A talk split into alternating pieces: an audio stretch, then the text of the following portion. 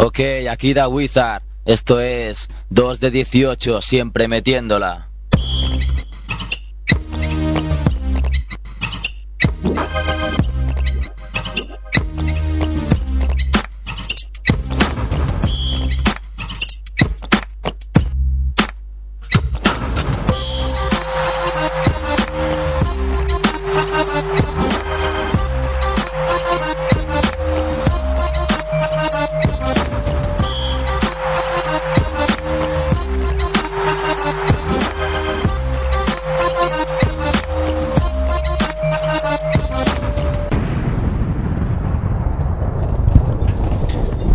Hola piratas, comienza 2 de 18 Basket Hip Hop y lo que nos echéis. Desde Radio Ciudad Bella, Joan Ramble está a los mandos intentando arreglar los desaguisados que montamos. Y a mi izquierda, el señor Kevin Costello. Hola, ¿qué tal? ¿Qué tal, Kevin? Estoy muy bien. Bien, como siempre. Sí, sí, como siempre. A ver Yo- si un día dices mal por algo. No, no, no. Bueno, el programa siempre feliz. Ya sabes que Darius Miles ha durado. Ha durado como 10 días, pero ya... ya a, ver, a ver si ficha con algún equipo. Tú ya lo habías dicho, ya lo habías vaticinado. Sí, a ver, era difícil. Con un equipo campeón, con unos rookies que juegan la misma posición, pues va a ser duro que se quede. Bueno, y también, por supuesto, ha venido Andrés Fernández Barrabés. ¿Qué pasa, tío? ¿Cómo estás? Estamos aquí como, como las gemelas de, de Julio Iglesias, eh, compartiendo un micrófono. ¿Qué cuentas hoy? Mira, pues oh, estoy bien, estoy bien también, ¿eh? Estoy como Kevin, resplandeciente. Dos, dos de las personas del top ten que mejor viven de toda Europa, sin duda. Kevin y Andrés. Y bueno, en este nuestro programa número 27, pues nos acompaña en el, en el estudio un histórico del ACB. Jugó en el Barça, jugó en la Peña, jugó en el Barça otra vez, en el Osua León, en el Barça One More Time y eh, luego fue a Pamesa y acabó su carrera en, el Juventud. Actualmente trabaja como director de marketing y relaciones del Johan Cruyff Institute. Y bueno, seguro que muchísimos ya habréis adivinado, eh, al menos los que ya sois de, de mi edad como mínimo, ya habréis adivinado que hablamos de Xavi Crespo. ¿Qué tal, Xavi? Hola, ¿cómo estás?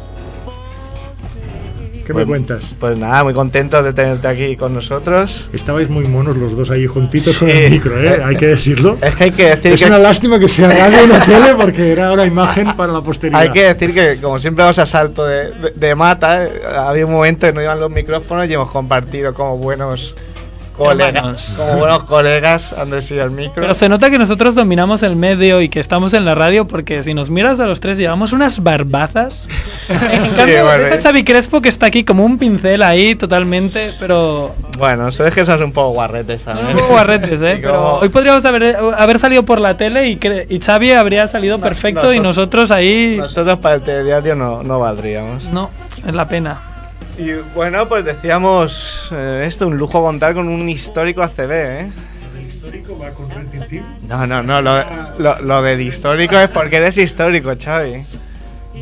Que- que Porque viviste en- Porque hace tiempo. So- sobre todo porque también viviste la, la época dorada de- del baloncesto en, en España. Tuve la suerte de vivir un momento, un momento de verdad bonito del baloncesto y con,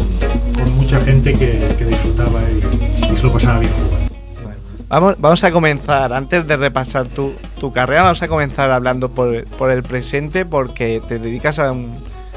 Bueno, eres, ya lo he dicho, el, el nombre técnico es director de marketing y relaciones del Johan Cruyff Institute, que esto ya si das la tarjeta Queda y bien, ya poca broma, ¿eh? Queda bien, queda bien. Pero claro, llega un momento que a los 30 y algo años pues se acaba y, y mucha gente dice que No, la verdad es que el, el problema principal es que piensas que no se acabará nunca. Ese es, ese- ese es el principal problema. y nadie te avisa de que se va a acabar. Y nadie te avisa y si te avisa alguien, pues realmente no, no haces mucho caso. ¿no? Dices, "Va, este es un es tarao". complicado, es complicado. Estás allí, estás en un mundo, estás haciendo, a ver, en el fondo tienes, eres un privilegiado, estás haciendo lo que te gusta, estás disfrutando haciéndolo y además te pagan por ello. Entonces yo creo que esto es lo que todo el mundo aspira a hacer. ¿no?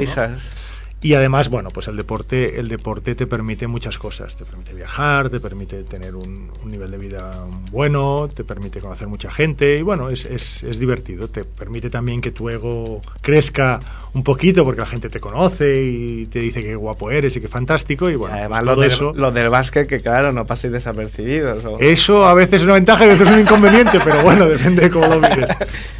No, es, es cierto que, que es que es un mundo un mundo divertido y es un mundo agradable, ¿no? Y además que, bueno, pues en, en la época que tú decías, lo de la época dorada es porque nosotros jugábamos porque nos gustaba jugar, empezamos todos a jugar porque nos gustaba y acabamos ganando dinero haciendo lo que nos gustaba, lo cual era era fantástico. Pero, bueno, como bien dices, llega un momento que se acaba y ahí es donde, donde hay que tomar decisiones. Hay como una segunda vida, ¿no? Después de... eh, tienes la primera vida, ¿no? Que, que aprendes todo y te estás formando desde que eres pequeño, ¿no? Para aprender a ser deportista, un buen deportista, y luego de golpe, ¿no? A los 35, si tienes suerte, si tienes suerte y alguno llega a las cuentas, no, pero si tienes suerte. como un reiniciar PC y vuelves a empezar, pero diferente, ¿no? Y con otro sistema operativo, además, o sea, es, es- que es lo más jodido.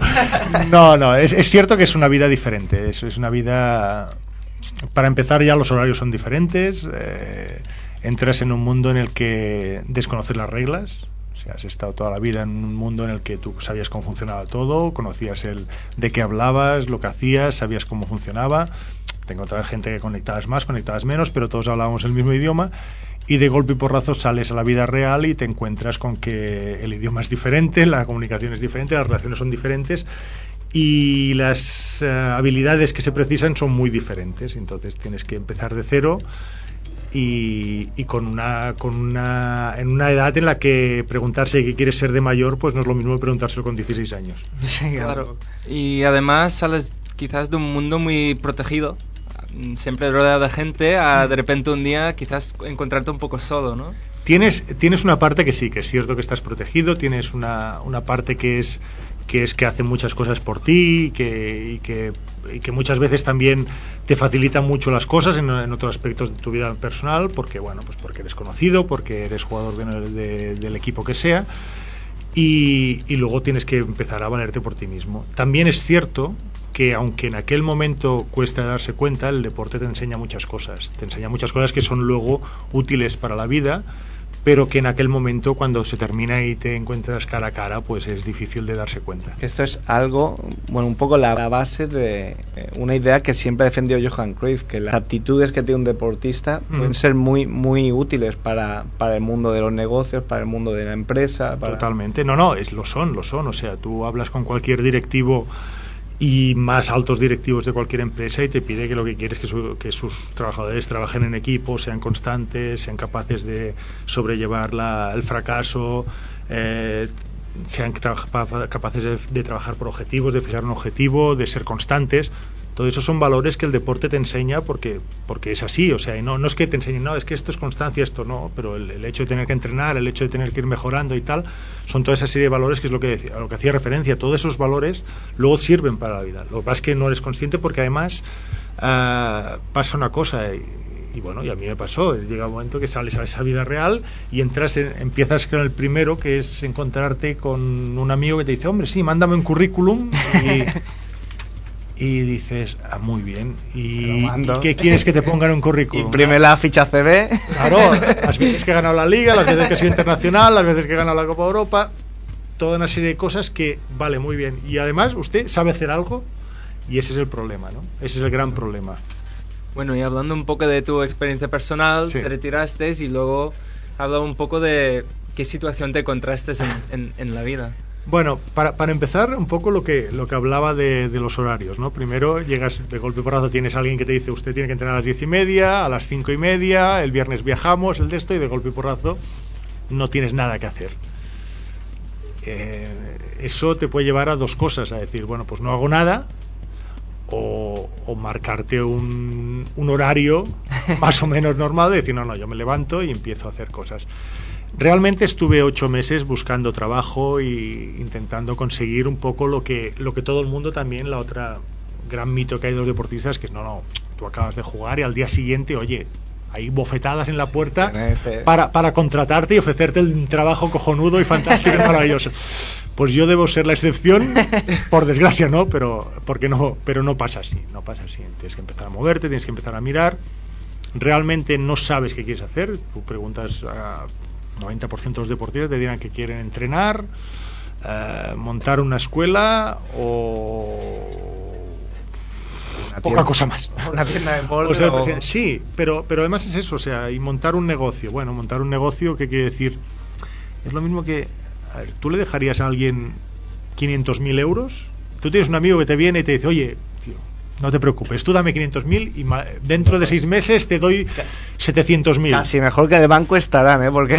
Sí, ahora, ahora quizá no es buen momento. Ahora mismo- No, pero, pero muchas veces pasa eso, ¿no? Que, que te llega alguien que tú no tienes conocimientos Ya. y te dice, oye, mira, no, pon aquí el dinero, haz esto, haz lo otro, lo demás allá, y de golpe y porrazo te encuentras con que no, no pasa. ¿Por qué? Por desconocimiento, por no estar preparado. Entonces, eh, y eso la, la- a la mayoría de la gente le cuesta. O sea, yo no he visto, visto poquitos, sí que hay gente porque son muy amigos y tal, pero que alguien le diga, oye, mira, déjame dinero porque voy a montar esto, ven, pon dinero aquí y, y ya te diré y ya no. La gente normalmente no hace, y eso en el deporte pasa mucho. Y también es cierto que el deporte, aparte de las cosas bonitas que tiene y tal, también es cierto que tienes toda una serie de gente, mucha gente alrededor, que está por quién eres y por el interés. El famoso entorno. El entorno que Eh, puede ser positivo que y negativo. que menciona siempre tu jefe. Sí, y, eh, y es cierto, es cierto. Tienes toda una serie de, de personas que, que, que están allí, que en ciertos momentos pues pueden ayudarte, pero la mayoría de las veces pueden están por interés y, y eso es difícil de verlo cuando, cuando estás en la, en la nubecita. Claro, porque mm, claro, muchísima gente como, como tú, por ejemplo, eh, siempre habéis... Tú, por ejemplo, entraste de muy joven en la cantera del Barça, Sí, eh, fuiste internacional juvenil, sí. de- entonces desde siempre has estado un poco en, en la élite. Está, y, no, y no yo- conoces otro mundo. Yo tuve suerte, yo, yo tuve mucha suerte. Yo, el Barça me fichó con 14 años. Yo jugaba en el cole, me fichó con 14 años. A los 15 estaba entrenando con el primer equipo y a los 16 ya jugaba con el primer equipo. Y es cierto. Y además tuve la suerte de que, de que había gente muy potente y muy buena gente, pues como Chicho Sibilio, como Epi, como Solozal, como De la Cruz, que me arroparon y me llevaron. Vaya, vaya sin- cuatro acabas de nombrar, ¿eh? Sí, y te podría seguir, y Audi Norris y Perico Ansa, y gente, gente muy histórica del, del, del baloncesto, pero que además como personas en, en nuestro, en, en, el- en mi caso se portaron muy bien y, y me dieron ese apoyo, ¿no? Era, yo era uno más, me llevaban a todos sitios y realmente me llevaban a todos sitios, o sea, si había que ir a cenar, me cogían y me llevaban, Te, cruzaban de la mano, ¿no? Se había que No, cruzar me- la calle. eh, No, me- no, no, es cierto. Y me, y me invitaban y no me dejaban pagar. Hasta que tuve mi primer contrato, no, no, no pagué nunca nada con ellos. Y me llevaban a todos sitios. Y realmente, pues bueno, pues lo que decía, viajaba mucho, conocí mucha gente, vi muchas muchas culturas. Y eso te, te va enriqueciendo, quieras que no te va enriqueciendo y es una cosa que, que sin darte cuenta estás ahí. Y es cierto, he estado en la élite. Y también he vivido en, en clubs menos potentes como León. Bueno, pero León la suerte- la, la época histórica. Tuvimos la suerte de, de pasar de, del 21 que habían quedado los últimos salvándose en el último segundo, de bajar el año anterior y llegué yo y bueno, tuvimos la suerte que dos años seguidos quedamos terceros de la liga y hicimos buenos buen papel. Aquel Pero equipo es, es cierto. histórico con Xavi Fernández, con Reginald Con Johnson, Reginald Johnson, sí. Que, que llegasteis a jugar la, la Copa Corax Sí, sí, sí, sí. y que todavía en León se saltarán lágrimas cuando se, se acuerdan de Bueno, aquel depende, equipo. sí, depende, depende con quién hables. No, es, es, es cierto que, que- que es un cambio también el, el pasar del Barça a una ciudad como León y un club como León que, que estaba está empezando y que bueno y que es la verdad es que me sabe mal que, que esté como está, ¿no? Que, que después de haber estado arriba pues hubiera perdido todo ese empuje por un poco por también lo que lo que hablábamos del entorno, ¿no? De que cuando las cosas, bueno, pues quedan los últimos y no tiene interés, no pasa nada. Cuando ganas empieza a salir y todo el mundo es bonito, entonces hay gente celosa que quiere entrar en el club Sí. para salir en la foto y acaban hundiendo. un poco. Hablábamos un poco antes también de esto, ¿no? Que hay mucha gente dentro del deporte que no tiene nada que ver con el deporte y que no es claro, hay excepciones, pero es, raramente eh, aportan algo positivo. Es difícil, es difícil. O sea, el, de- el deporte, un poco lo que hablábamos antes, el deporte ha, ha crecido muchísimo, está en muchísimos ámbitos de la sociedad, salud, inmigración, re- prevención, muchas cosas. y realmente la formación de, de, la gente que dirige el deporte pues no ha crecido al mismo ritmo y, y eso ese crecimiento ha implicado que hacía falta gente para cubrir esos puestos de responsabilidad y se buscaba gente externa al mundo del deporte. Eso uh, en algunos casos ha funcionado, es cierto, en algunos casos hay gente que sí y en otros casos ha llevado a, a, problemas graves.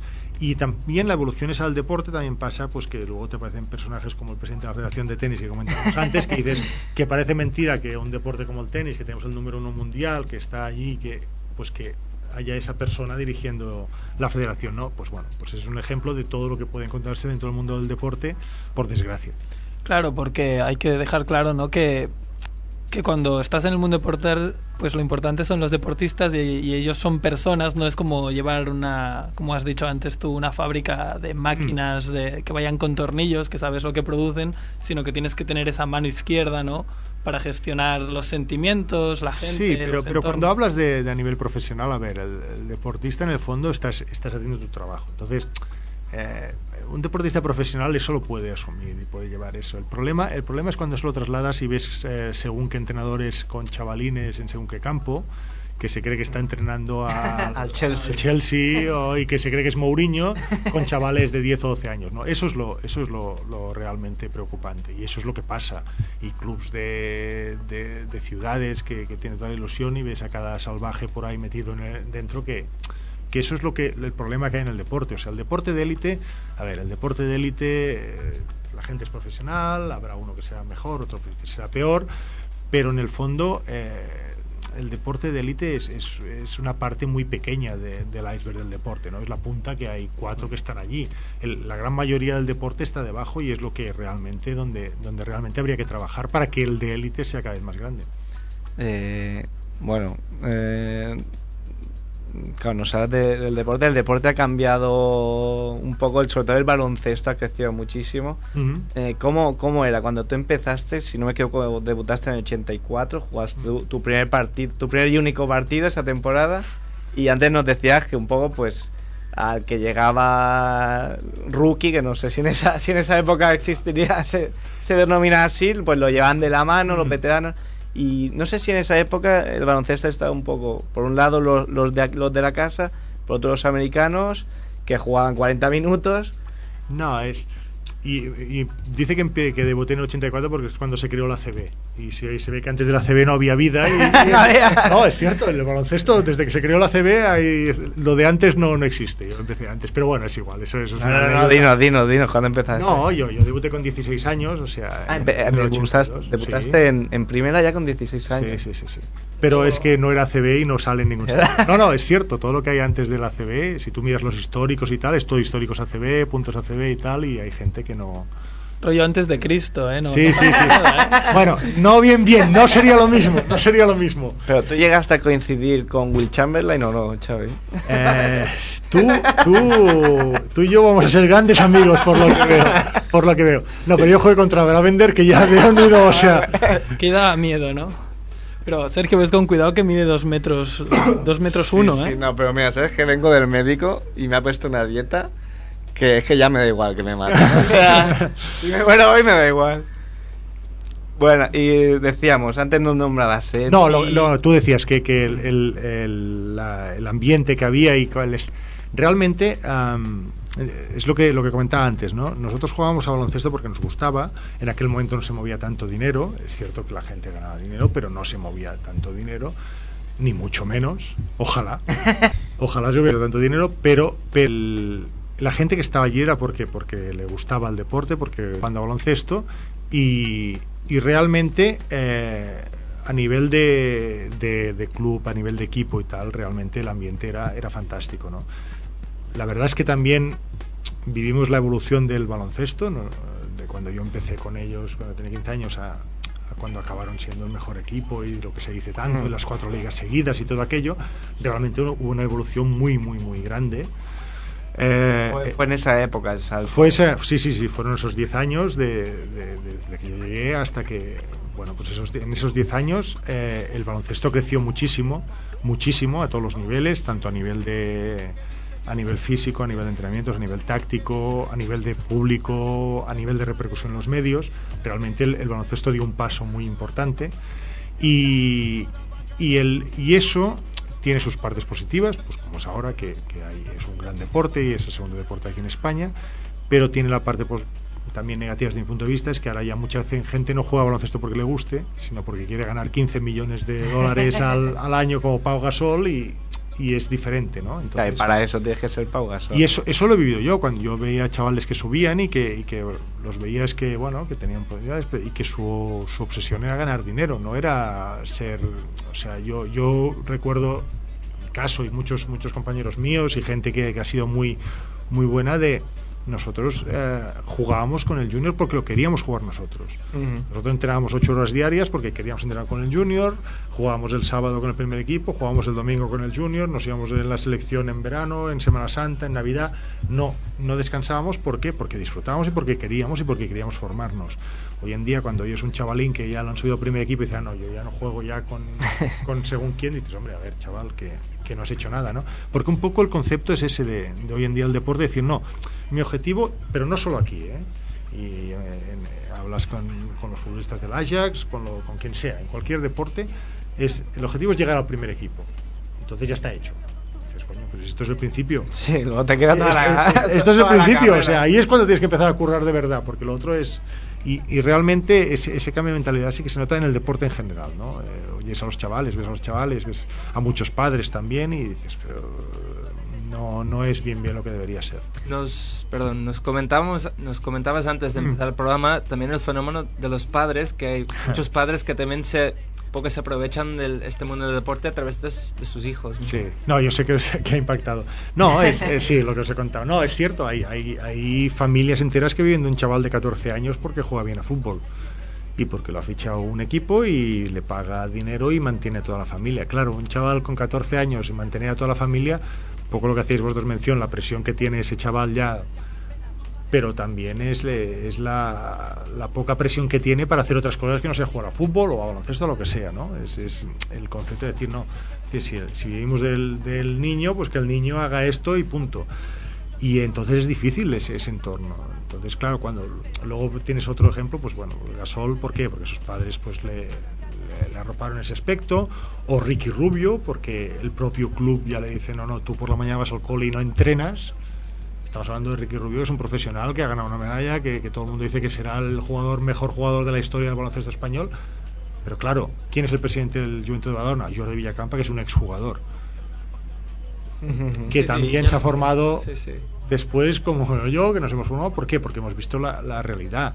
Y eso lo aplica al concepto de decir, no, yo protejo y Ricky no hace declaraciones, y Ricky va por la mañana al colegio y no entrena, y Ricky tiene que hacer toda una serie de cosas porque tiene 16, 17 y ahora acaba de cumplir 18 años.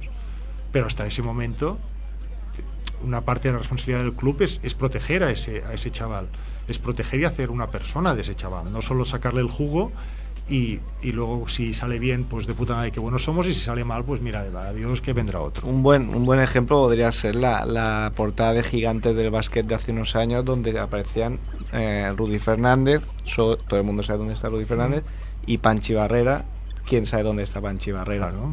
No, y los juniors de oro, que, que, todo el mundo decía que iban a ser todos, y han, sí, han salido algunos, pero no todos. Y el deporte también tiene eso, el deporte es, es, es muy bonito desde fuera, es muy atractivo, todo el mundo quiere quiere querría ser alguien, algún deportista, o sea, preguntes a quien preguntes, todo el mundo querría ser algún deportista de algún deporte. Pero, pero el deporte es, es una máquina trituradora y si te caes te tritura. ¿Tú, Xavi, quién, quién querías ser? ¿Quién, ¿Quién tenías como ídolo, como referente? No, yo, yo tuve la suerte de que, de que yo tenía todos los ídolos sentados a mi lado. Sí, o sea, yo, Claro, yo, yo, tuve la suerte de entrar en un vestuario en el que, en el que miraras donde miraras, veías, veías gente que era impresionante, ¿no? Es, y quieras que no, pues eso también te, te cura un poquito de, de, esa mitomanía del hecho, ¿no? Porque también, también está el otro, el otro aspecto de decir, no, los deportistas son un modelo. Bueno, el que lo escoja serlo, no, mm. porque claro, o sea, ya te pone la etiqueta de tú tienes que ser un modelo. Dices, bueno, pero nadie me ha pedido mi opinión de si quiero ser un modelo o no quiero ser un modelo de, de algo, ¿no? Y, y eso también es otro otro otro peso que lleva el, el hecho de ser de ser deportista y salir por la tele Sí.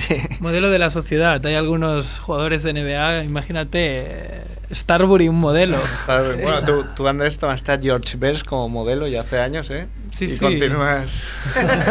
Su- Sus ejemplos. No, sus ejemplos no, es digamos que Su tengo el, aspecto. El eso- aspecto y el way of life también. No, hombre, no. O sea, El aspecto, el aspecto me va bien. Antes, antes nos decía Xavi que, que claro, tú has estado con Sibilio, con Épico, con Mateo Margall, con Villacampa, con Montero, con Jofresa, con mucha gente. con muchísimos Con. Norris, con Reginald Johnson. sí. Y eh, hemos planteado en el foro de Ultimate NBA, mira, va a venir Xavi Crespo, ¿qué le podemos preguntar?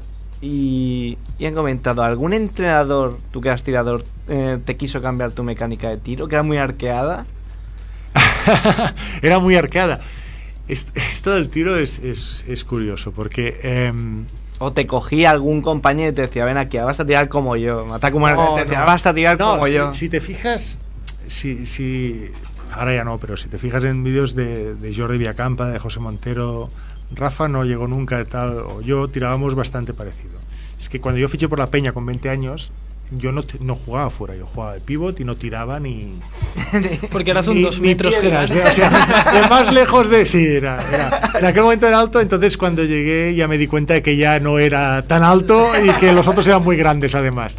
Y, y tuve, que, tuve que empezar a, a- a jugar fuera. Y eh, en, el segundo entrenador de la Peña en aquella época era Randy Knowles. Y Randy era, era un, exjugador que había jugado en el Barça, un americano que había jugado en el Barça hace muchos años y que, que es una gran persona, es un tío muy bueno y que tenía una técnica de tiro muy, muy buena. Entonces, Jordi Villacampa, José Montero, Rafa Jofresa y yo nos quedábamos todos los días después de entreno una hora a tirar con Randy y Randy nos cambió el tiro a todos, a los cuatro. Y realmente eh, se notaba en los partidos porque entre una o dos cada partido seguro no tocaba ni aro. No, tirabas y no tocabas ni aro, seguro. No, no, no. Ni aro quiere decir que ni se acercaba al aro. no es que entrara limpia. Ah, No es que entrara limpia, no, es que no tocaba ni aro. No, no, es, es cierto, estuvimos, estuvimos, los dos años que yo estuve allí, estuvimos cada día haciendo tiro y, y los primeros tiempos ¿Y realmente no tirabas ni metías nada ¿Y en nada. con qué cara te vuelves a defender con 20 años después de un tiro que Bueno, no toca? es esto, la verdad es que, que nos lo tomamos muy bien y ya, ya, ya lo teníamos claro y ya, ya sabíamos que uno o dos iban a no tocar aro en alguno el peaje que había que Y eso, eso realmente, de ahí me convertí en tirador y ahora todo el mundo dice que, que yo era tirador. Pues bueno, pues gracias a Randy. A la larga, a la larga fue bien, ¿no? Cambiar el tiro entonces. Al principio empezaste Si no, no si, no hubiera, si no hubiera cambiado y no hubiera sabido tirar, realmente no habría podido jugar a... Es un poco también la, lo, que, lo que pasa en el deporte. Tienes que evolucionar también, que es otra de las cosas que te, que te enseña también que sirve luego para la vida. Es decir, a ver, tú sabes hacer una cosa muy bien, pero las circunstancias cambian y tú tienes que ir adaptándote a esas circunstancias y, y cambiando tus habilidades depende de cómo encuentres. Y, y realmente es así. Y si tienes una lesión, pues tienes que volver a, a cambiar y ser igual de agresivo buscando otras alternativas. Y realmente es eso es, es ah, buscar las opciones dentro de, de las dificultades que hay. Bueno, es la, la vida, ¿no? Al fin y al Exacto, en la vida lo que comentábamos. Bueno, ¿qué?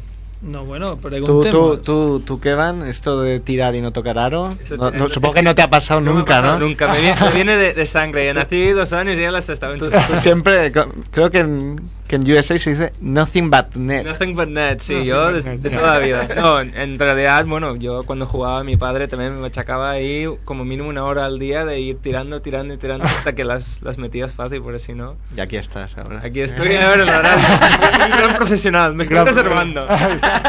para dar, para dar el salto, está para dar el salto él. Estoy ahí, estoy Ahí ahí. esperando. Bueno, ¿cómo va, cómo es la, Euro- la Euroliga? Que te hemos hecho baja de portátil, dinos algo. La liga me parece que está en la media parte, o mi página, la página. La- página.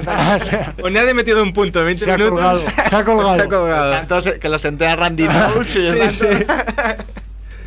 Bueno, Euroliga, Euroliga. Aquí, aquí vi que, que casi, bueno, y en la temporada 89-90 casi tocas el cielo con la Copa de Europa, ¿eh? Sí, solo he perdido cuatro Final Four. O sea, es, es- es- esto es, sí, es, es muy Solo bonito. cuatro, ¿eh? Muy bonito, solo cuatro. ¿Qué se decía en, en el vestuario del Barça? ¿Cómo, cómo se vivían los días previos? ¿Se notaba que No, hostia, re- que- realmente, realmente la, la Liga Europea es, es la asignatura pendiente que, que creo que todos los que tenemos de aquella época, ¿no? Empezando por Epic, que tiene todos los títulos menos este. Todos los títulos o son Nacho, los o Nacho, títulos. o de esto. No, realmente tuvimos, tuvimos mala pata. O sea, tuvimos mala pata porque realmente éramos jugábamos muy bien, teníamos un buen equipo y nos encontramos con la yugoplástica de Kuko, Ivanovic, Tabak, Savic, Radja. Radja y realmente eran, eran, eran superiores. Y Pero- bueno, la prueba está en que todos han estado ahí. Sí, sí, no, desde luego ahí están estos. sus carreras. Pero realmente quizás sí que se notaba cada Final Four perdida que la siguiente era un, una losa más, era un peso más en la mochila. o- A ver, está, está claro que, que siempre tienes eh, el, tema ahí de que una Final Four, las competiciones como la Final Four, como la Copa del Rey, son competiciones con, un- con algo especial, ¿no? Porque no te permite errores, o sea, cada partido es una final y pierdes un partido estás fuera. Y son, son competiciones que tienen, que tienen una, una especial motivación para todos y tienes un, un- una tensión encima más... eh, qui- quizá la que fue más, más, más durilla, Zaragoza. quizá, sí, Zaragoza porque había mucha gente, había muchos medios, era aquí, se acercó mucha gente a muchos sitios, teníamos mucho apoyo, eh, estábamos jugando muy bien, ver, estábamos muy bien realmente y aquello fue un, fue un golpe. Que si no me equivoco fue la que en el descanso Ivanovic metió un triple desde el medio campo. O sea que sí que realmente Esa- había circunstancias de Esa- mala esa- suerte. No, Norris no, llegaba aquello- lesionado. sí, pero sí, Audi se había hecho daño en el, en el hombro y estaba jodido. Y, pero, pero todo así teníamos, teníamos muchas ganas, teníamos muchas ganas de jugar, teníamos muchas ganas de, de hacerlo bien. Yo creo que hicimos un buen partido. Yo creo que hicimos un buen partido, un muy buen partido, pero fueron mejores. O sea, hay que reconocer que ellos eran muy buenos y, jugaron muy bien. Hicimos, nosotros yo creo que les plantamos muy bien la cara, pero no, no pasó. Luego ya, si vamos a Múnich, pues ya nos los volvemos a encontrar y ahí realmente, pues otra vez lo mismo, ya nos los encontramos en semifinales y nos, nos vapulearon, ya no llegamos ni a final. Por eso que, que tuvimos esa, esa mala suerte de coincidir con ese equipo. Si no hubiera, si no hubiera sido esa coincidencia, yo creo que, que aquel equipo habríamos ganado Sí, hombre, sin duda. dos o tres de las, de las cuatro seguro. histórico. Lo que, Seguro. lo que sí es hay en tu palmarés, además de dos ligas ACB y una Copa del Rey, son tres recopas de Europa. Sí, eso sí, eso es.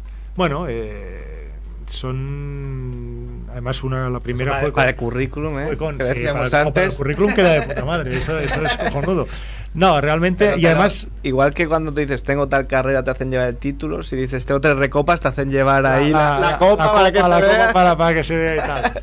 No. No, realmente, realmente la- las recopas son, son competiciones. A mí la primera, sobre todo, que, que yo era, era joven, la jugamos en Caserta y además había habido el cambio de Antonio Serra por Manolo Flores, que Manolo se había retirado el año anterior, era el segundo entrenador y cogió el equipo. Y realmente fue, fue una copa con, con un cariño especial porque con Manolo, pues bueno, pues eso, eh, el año anterior éramos era compañeros y lo tuvimos allí de, en una situación complicada, de que él era la primera vez que cogía el equipo y eso, pues bueno, también fue una satisfacción para todos poder, poder conseguir ese título. ¿no? Hay que decir que en, que en esa época tenía mucho más valor que ahora, porque ahora a la Euroliga van cuatro, pero antes iba uno a la Copa de Europa, Sí, yo, uno a la Recopa, sí. entonces era una competición No, era, de primera era- línea. Era una competición dura, era, era una competición dura, era, era el primero y segundo de las ligas, eran los, se, se cambiaban y unos jugaban una cosa y el otro.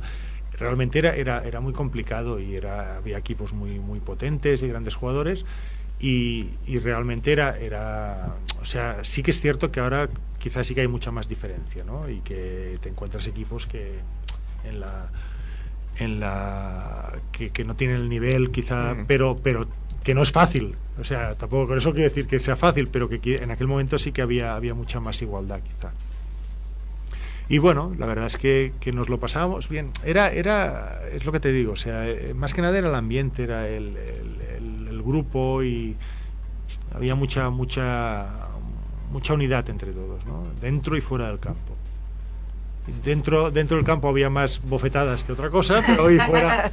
No, eh, ¿Tú, o sea, tú cómo llevabas eh, estar a la sombra de toda esta gente que hemos nombrado? Bueno, un es. poco asumido no, en el, fondo, en el fondo, ah, tú, tú quieres jugar, o sea, no, no nos engañemos, tú quieres jugar y quieres estar allí y haces lo máximo por, por estar allí. Yo, en, de aquella época, re- los entrenos que hacíamos nosotros era, era realmente impresionantes, o sea, eran entrenos muy, muy, muy, muy duros, muy duros, muy duros, pero, pero que luego no salían de, de- del campo, no se quedaban en el campo. Realmente nos pegábamos mucho, nos sangrábamos mucho. Era, era, eran entrenos muy intensos, muy, mucho más que cualquier partido entre nosotros. Y luego tan amigos. Te, Y luego tan amigos, esa- eso, cogían. eso era, eso era lo bueno, o sea, que, que era realmente, a, a mí yo tengo un par de, de cejas abiertas de, de EPI y, y, y de algún otro que también de esto. El pi siendo maño debía ser un, un poco... Eh, no, Epi, Epi lo hacía, hacía lo que tenía que hacer y, y alguna vez te pillaba y, y te, te jodía porque te había pillado, ¿no? No, la última, la última me abrió toda la ceja y, re- y realmente yo salí jodido por, por haber picado y que, y que me hubiera pillado. Pero bueno, pero eso era, era la parte, la parte buena era eso, eso era el trabajo, eso era lo que teníamos que hacer para luego jugar bien, pero luego cuando salíamos íbamos a cenar, estaríamos juntos, realmente aquella época fue muy, muy, muy intensa y muy bonita. Y muy bonita. Y realmente, eh, bueno, pues también perdimos la liga con la Peña, la famoso pase de José Montero que, que, que perdió el balón, el último balón allí en el San Jordi, que bueno, pues parecía que... Y estuvimos tres días prácticamente, los tres días enteros todos juntos, comiendo, cenando. y- Haciendo terapia de grupo, ¿no? Un poco. Sí, sí, un poco más, sí, porque, a ver, quieras que no éramos conscientes de que habíamos perdido un, un título que, que- que creíamos que teníamos que tener y lo habíamos hecho y bueno, pues estuvimos todos, eh, porque, claro, salir a la calle que decir que todo el mundo te pregunte, coño, ¿qué has hecho? Coño, ¿qué has hecho?". y dices, hombre, ya sé lo que he hecho, no hace falta que todo el mundo lo repita, ¿no? Entonces, bueno, pues sí que hicimos un poco de terapia, realmente era, era, era un grupo potente y era un grupo que hacíamos muchas cosas. Incluso íbamos a cantar al karaoke de vez en cuando, todos juntos. Eh, Yo creo que esto se ha perdido. eso- ¿eh? ¿hay, do- hay documentos gráficos de eso? No, de eso no hay ni, ni- de ningún tipo, ni fotos, no hay ni fotos de eso. Pues- No, pues es tenéis- como, no es como ahora, ¿eh? Tenéis suerte porque calle. si ahora cualquier jugador se pone a cantar, habrá un móvil con su con su camarita camarita y al No, YouTube real- a los cinco minutos. Realmente ¿no? nosotros tuvimos suerte de eso, de que, de que la época no era como ahora y, y se podían hacer más cosas y sin que tener que estar pendiente de otras. De todas maneras, también es cierto que yo creo que el que quiere, o sea, sale el que quiere salir o el que se pasa mucho. Si tú no, no entras al juego, tan, es más No, pero el, el rollo de los móviles eh, para la gente del baloncesto, gente alta como tú, os es una cruz porque eh, recuerdo que cuando entrevistamos a Fernando Romay, claro, Sí. él ya es gigantesco, pues claro, vaya donde vaya no puede parar, donde si está en un restaurante, Sí, autógrafos, sí. fotito con el móvil y claro, ahora todo el mundo tiene una cámara para hacerse la foto, que no es Claro, no es de normal, pero la del móvil la llevas seguro y entonces siempre tiene que pararse y hacerse No, la pero, foto. pero bueno, en el fondo eso, eso es, yo creo que es una de las partes que, que es agradable, ¿no? Es para subir el ego, ¿no? El hecho, sí, no, y además el hecho de que te reconozcan por el trabajo que has hecho y tal, o sea, yo creo que a cualquiera, si, si vosotros salís por ahí, ostras, tú eres el de la radio, coño. No, no, yo digo. Coño, hostia. Quita, quita coño. No, es- es- a todo el mundo le gusta. ¿no? A todo el mundo hacer el trabajo bien y salir y que el jefe te diga, hostia, qué bien lo has hecho, que de puta madre, o que, bueno, pues todo, todo eso a todo el mundo le gusta y es, es agradable, ¿no? Es cierto que, que en momentos determinados, pues bueno, puede, y depende de quién seas, pues puede, puede agobiar. Y Sí, pues, si estás en pues, tu vida y privada. también ¿no? hay gente que, que también le falta un poco de educación y de, Sí, no. Y de tacto para, para según qué. No, es cierto, eso, eso es, está. Pero bueno, ya entra dentro del, del juego, ¿no? Claro. Y esto, y esto de repasando tu carrera del Barça, me voy, vuelvo, me voy, vuelvo. Sí, ¿qué, qué es esto de Esto jugar que- seis que era que te temporadas? cambias de casa y si te pillas más cerca va a la lona, te ibas a la lona o No, ¿cómo real- iba? realmente fue al revés. Fue el Barça el que no quería que yo, que yo estuviera mucho tiempo seguido, se ve. No, re- realmente eh, no, no, no, no sé a qué venía la, a qué viene esa historia que tuvimos el Barça y yo. Realmente yo por mí, que empecé con 14 años, mi ilusión habría sido acabar en el Barça. Al final jugué 10 años en el Barça, no me, no me puedo quejar. pero pero bueno la primera vez que fui a la peña yo era el primer contrato yo eh, era profesional ya tenía la, la edad y, y bueno pues decidieron que jugara en otro equipo y eh, coincidía que yo me tenía que ir a la mili también que al final me libré. ¿Pero qué mil hiciste? ¿Hiciste la mili esa de No, yo me libré de- por- por Por más- salió, salió la ley de más de dos metros no hacían la mili un mes Y antes de que me fuera yo. 201, ¿eh? Qué bien. 201, Sí, sí. ¿eh? Que pasa un centímetro, chao. Pero Ah, por, ah, por ah. eso llevas tupé, que esto también lo han puesto en el foro. Ese, te ¿Ah, sí? tu tupé también, ¿eh? El Ahora, tupé ahora, voy, ahora voy diferente, ahora voy diferente ya, ahora. Ahora de- como de waterpolista, Ahora- ¿eh? Con el pelo así. Largo y tal. No, no, di- di. No, no, tenía simplemente una pregunta que cómo te re- recibían las aficiones, por ejemplo, te ibas del Barça a la Peña y luego volvías, ¿cómo reaccionaba la afición cuando No, yo, yo partidos? realmente he tenido suerte porque, porque nunca he tenido problemas. Eh, Y la verdad es que me he sentido muy bien en los dos, en los dos lados. O sea, la- tanto en el Barça la gente se ha portado muy bien y se sigue portando muy bien. Y en la Peña igual. O sea, yo, yo la verdad creo que tengo suerte. Soy un afortunado de poder ir a, a cualquiera de los dos campos y, que la gente... Porque bueno, yo creo que también la, la gente... ah, también reconoce lo que lo que tú das, ¿no? Y, y realmente, pues bueno, yo me sentía muy bien y muy a gusto y, y creo que eso también se transmite. La- esto es igual que dos, dos personas se hacen amigos porque hay química entre ellos, o sea, no porque uno quiera que el otro va a ser amigo suyo. Entonces, Como el que es- tiene medio es- novia, ¿no? Que él lo sabe, pero. Eh, Exacto, exacto. Pues no, si, si no hay esa, por parte de los dos, la, la misma predisposición, pues no funciona. Yo creo que en este esto es lo que pasaba. Y en la selección absoluta jugaste 19 partidos, que, que no está nada mal. La selección absoluta es una espinita que también tengo clavada ahí. ¿Mm? La verdad es que sí, la verdad es que jugué alguno más, lo que pasa es que no eran, eran amistosos y cosas así, porque estuve en la preselección para Barcelona. Si tienes alguna queja, llamamos a Pablo Malo de Molina y se cambian las estadísticas como haga falta, no, no. ¿eh? no, no, digo que tengo una, una, una espinita porque precisamente en, en el 92, cuando se hicieron las Olimpiadas aquí, realmente yo estaba en León y estaba jugando muy bien y, y yo creo que, que merecía haber ido a aquella selección y al final no fui, ¿no? Y es una cosa aquellas que, primero por no ir a unas Olimpiadas y segundo además las de casa, pues aquí. aquello es una, una espinita que, que me queda ahí clavada. Pero bueno, luego, luego he conseguido ser. Porque en el fondo la, la selección yo creo que es una, una es una satisfacción por el hecho de decir- Reconocimiento, ¿no? Sí, También. exacto. O sea, el, el hecho de decir, mira, oye, eh, alguien ha, dec- ha pensado que tú eres de los 12 mejores jugadores que hay hoy en día en. Es un reconocimiento a tu trabajo y a, y a toda, a toda esa. Bueno, pues así me lo tomé y realmente fue, fue una satisfacción. ¿Y en la época que a ti te tocó también había tan buen rollo como en clubs o, o quizá faltó química? Demasiada presión para Díaz no, la- Miguel la también. no, yo no estaba con Díaz Miguel. Yo con Ah, Díaz claro, Miguel, acabo con con Díaz claro, Miguel claro. yo no, yo ¿Tú no. debutaste en el 93? En el, no, en el 93. Sí, puede ser, 93, sí. Justo, justo cuando. Por eso debuté.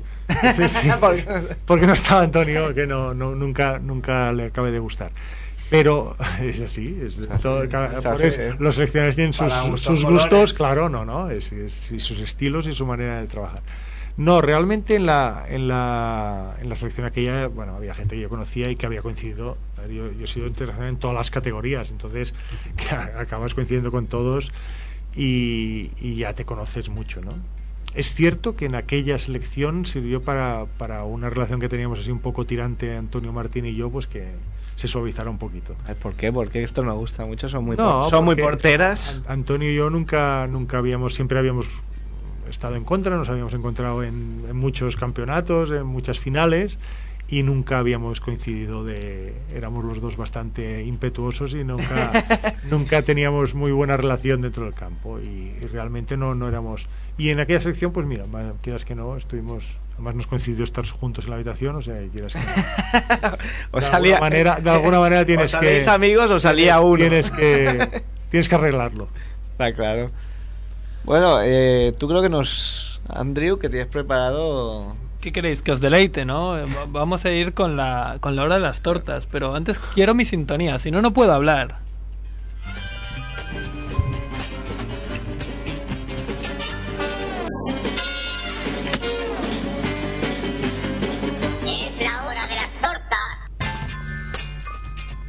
Bienvenidos a la hora de las tortas 08.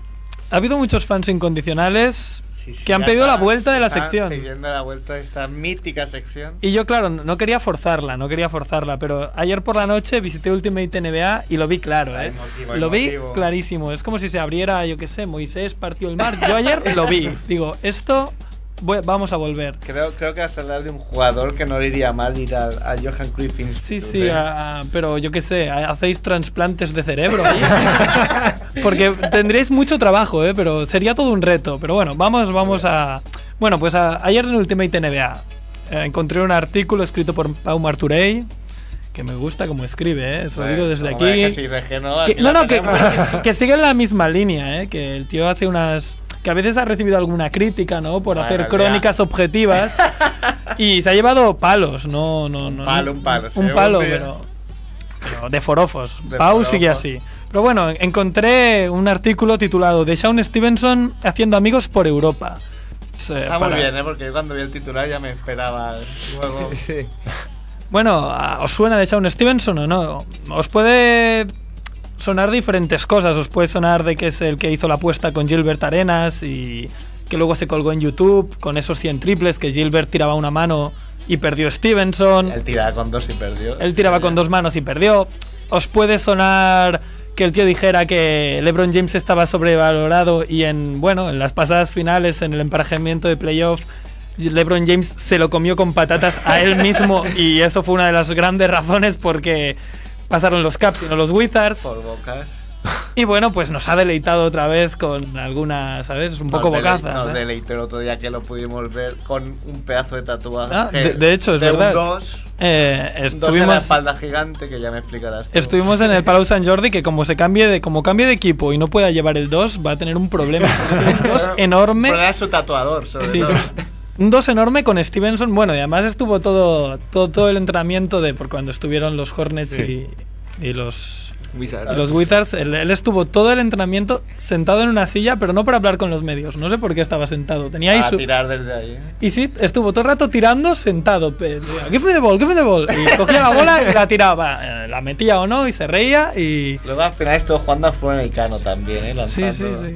Con su Blackberry ahí colgada. con la Blackberry entraba con la Blackberry. Tenía una Blackberry colgada de, de los pantalones cortos, surrealista, ¿no? Surrealista. Y además no pudimos hablar con él, cosa que hubiera sido graciosa. Bueno, eso... Pero bueno, da igual. Eh, bueno, pues tenemos las sorprendentes mm, declaraciones que realizó el Washington Post, ¿eh? Que esto no es mal, no, no, que no es que lo dijera por ahí, que lo hubiéramos sacado de no sé dónde, no, no. Está en el Washington Post escrito. A la vuelta de su gira europea, después de haber estado en Berlín, ¿vale? Y en Barcelona. Palabras textuales. No me gusta Europa, no. No pude comer mi comida. Es aburrido y agotador. Y para más Henry, luego reconoció que solo se alimentó de pan, agua y Gatorade. Esto es lo único que puedo comer yo a partir de ahora. porque- o sea que... me- Andrés, si acabas de nombrar mi dieta, es que los americanos. es que Los somos americanos así. sois así, ¿no? No, no hay nada mejor que comer en España. Todo Hay que era. decir que hemos recibido quejas de, de otros compañeros de la radio porque Kevan deja esto perdido de hamburguesas, ¿eh? deja todo Sí, sí, todo hecho un de patatas fritas y Coca-Cola. Mi dieta es calabrain, ya lo sabes. No, pero Xavi, tú ya como profesional en este mundo, que, ¿cómo, ¿cómo ves a Deshaun Stevenson cuando acabe su carrera en NBA? Porque ahora, claro, es lo que tú dices, está en la cresta de la ola, es un jugador ahí, pues que quieras o no es mediático, gana mucho dinero porque juega en la NBA y está en los Wizards de Washington, pero cuando se acabe su carrera, ¿qué será de él? Porque...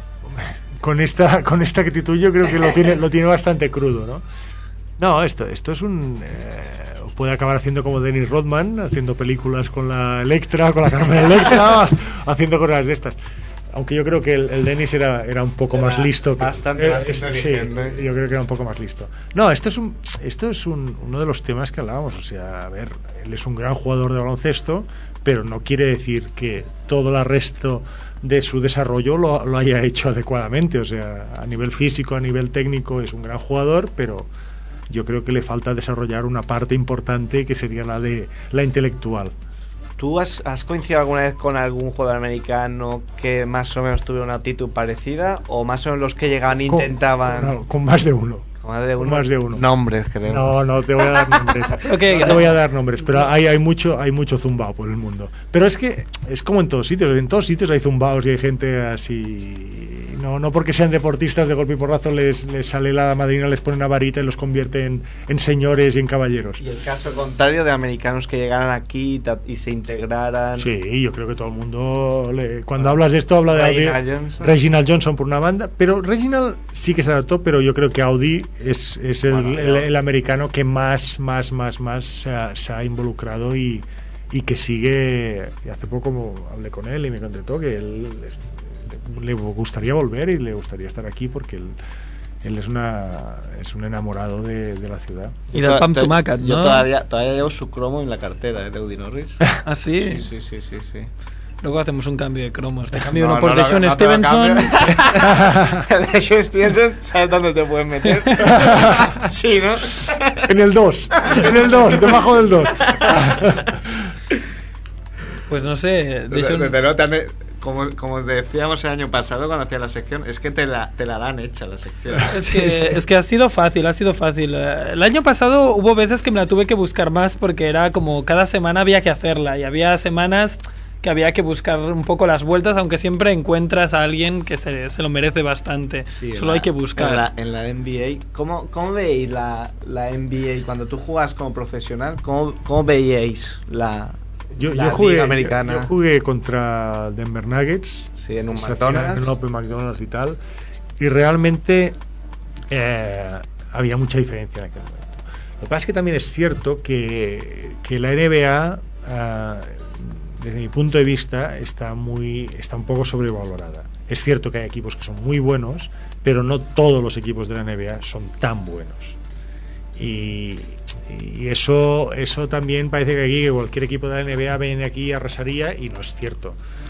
Eh, y bueno, y el Barça el otro día estuvo allí con los Lakers y, y estuvo a punto, Con Lakers y, Clippers, si no me equivoco, en ambos Sí. partidos perdió por cuatro. Por- Contra Lakers maquillando un poco al final, pero estuvo allí Pero bueno, a, pero- a tiro pero- de tres. Pero maquillas contra un Lakers. sí, sí, sí, no, está contra, claro. contra un equipo. Sí, Entonces, sí, sí. Yo creo que, que eso mejora. Y ah, también antes la, la diferencia es que físicamente eh, aquí se trabajaba muy poco y es cierto que en esa evolución de esos 10 años que hablábamos y tal cambió mucho y, ah, y se, se, Se ha equilibrado, ¿no? se ha equilibrado a nivel físico. Yo creo que a nivel técnico aquí se ha ido atrás para, para jugar como ellos. Y yo creo que antes técnicamente aquí había, había más nivel y físicamente faltaba físico. Y ahora hay mucho más físico y hay menos técnica. La clave sería juntar las dos, ¿no? Sí, Para- yo creo que la Peña el éxito que tiene es que está volviendo a jugar de esa manera. Pero no es una tontería esto que has dicho, que ahora está todo más equilibrado porque ya estamos viendo casos de jugadores NBA que están en plenitud de sus carreras y están volviendo a Europa porque además Europa puede ofrecer un sueldo, por ejemplo. Más yo- dinero, o sea, más, dinero, más, dinero. pero además que se puede pues pero bueno puede ofrecer más dinero pero claro Europa se está llevando un jugador que, que era titular en su equipo en la NBA como Josh Childress que lo tengo aquí que bueno el- que cobra 4,5 millones de euros en el Olympiacos o Delfino con 6,8 claro el dinero lo consigue todo pero también equilibra las competiciones porque ese Josh Childress que está jugando sí, en un pero también, también yo recuerdo que vino Robert Parrish a jugar aquí al Unicaja. Ay, Parrish, No, ay, eh, al- ahora me liado. El- No, no, no. eh, no era Parrish, coño, el de... El que jugó en Houston con Sí. la Torre Gemela con Sí. Olajuwon. Ah, ahora me acordaré. Sí, nos acordaremos luego. tengo aquí. No, no era Parrish. El... yo sé que en Panathinaikos fue Wilkins pero No, era un jugador que estuvo en, en Houston, Rocket Sí. El... Ay, ay, no sé. Diré un nombre, no sé si el... El- cuatro, el- Joan, ¿tú lo sabes o qué? No, No, no. ¿quién? ostras, ahora no me sale. Que- que- Ay, vamos, a, vamos a quedar mal, ¿eh? pon Aquí al final. Pon, pon en, go- Google. Torres Gemelas o la Yubón. Sí. ¿Cómo se llamaba, ostras? Bueno, Ahora lo no. Ese pero, que era jugador en Bueno, pero también vino muy, muy, muy mermado físicamente. pero, pero vino. Sí, Pero sí, y Europa. este jugador era Y este, All-Star. y este era All-Star. Entonces, quieras que no, eso. Y aquí en este caso es, es más, más el, el tema de económico. Lo ten- Ralph Sampson. Dark- Ahora, Ahí, ahí. Hanson. No, no era, no era cualquiera. No, no. No era cualquiera. No, no. Y es y, y no nos engañemos, Reginald Johnson, Reginald Johnson era el Campeón era de la NBA. campeón de la NBA y era el que sustituía a Julius Irving. Y tampoco eh, No era nada. destacaba tantísimo, ¿no? No, hombre, era, era un gran jugador. No, era, no eran espectaculares, pero era, era un jugador Muy muy sobre profesional. todo. No, pero por ejemplo, Audi había el, jugado, Audi había jugado en Portland también. Bueno, eran jugadores. Tremendo. eh, tremendo. El mejor quizá con el que ha jugado. Audi era el mejor jugador. Y Reggie, Audi y Reggie. Pasa que Audi era mucho más espectacular y mucho más decisivo. Sí, explosivo. Reggie era, mu- era- tenía mucha clase, era, era un gran jugador. Pero el propio Ronnie Seikali vino, vino a Barcelona, ¿no? Como con, con la actitud esta de comerse el mundo por ser un NBA, Mm. un ex NBA. Y la verdad que No, no, el tío no. tenía mucha calidad, pero tampoco destacó como, como en un principio se pensaba, ¿no? Mm. Bueno, No, no, eh, realmente no es- Le, no le vino bastante bien a Gasol. que- no destacara. Pues hijos, me parece que vamos a ir acabando, ¿eh? Se ha tocado ahora, sí, Joan, sí. Joan, ¿nos echas ya o no? Sí, está- dice- sí, sí, tenemos el del otro programa que, ya que estáis divagando. bueno, pues Xavi, muchísimas gracias. Ha sido un placer. eh, por todas ha estas, sido un placer, cuando queráis. estas historias y sobre todo por tu interesantísimo punto de vista y por la labor que estáis haciendo en eh, La la, fundación. Johan, Johan Cruyff Institute. Intentamos, intentamos. Y un poco, pues, a ver si, si entra un poco en la cabeza de, de mucha gente que, que la vida. Continúa después del deporte. La vida contiene después del deporte y hay, y hay mucha historia detrás. Sí, que no es solo todo lo que reluce, que no todos los deportistas eh, van a estar forrados y van a vivir de sus rentas eh, toda la vida, sino que eso les pasa a unos pocos Sí, sí. privilegiados. Pues nada. lo dicho, muchísimas gracias, Xavi. Y para que veáis que yo pienso las cosas, he elegido un tema eh, muy indicado para el día de hoy. Es eh, de Chelaz, La Fama. La fama. ¿Quién se acuesta con el rap? ¿Quién se despierta con la fama? ¿Tú quieres fama? Diablo.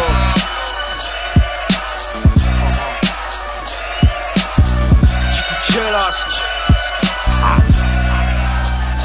No lo hago por triunfar, ni porque llevéis mi nombre en un jersey. Aquí se mueve el cuello, también las manos del DJ.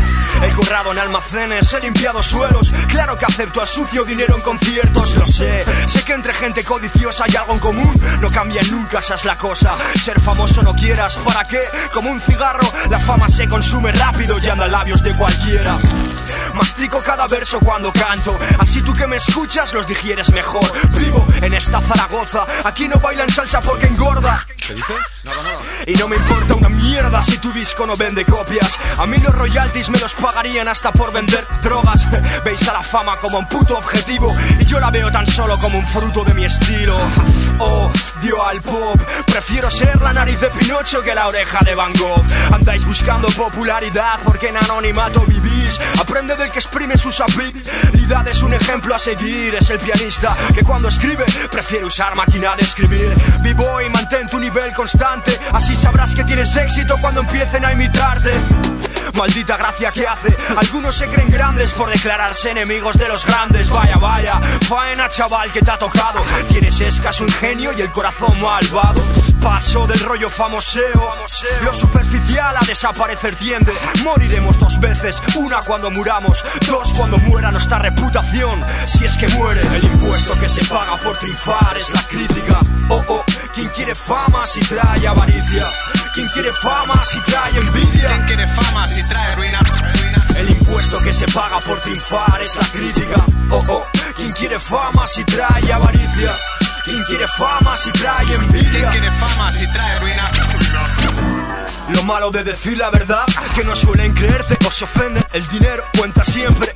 Desgraciadamente, el sonido que hace una bolsa con monedas es el idioma que todo el mundo entiende. El sueño americano incluye anuncios publicitarios que te vuelven idiota. Digas lo que digas, tu rapeada no importa. La cremallera sería el invento del siglo si se aplicara a las bocas. La peña vulgar coge mosqueos. Más que sus fracasos, les duele el éxito ajeno. Tras el triunfo, tras la pasta.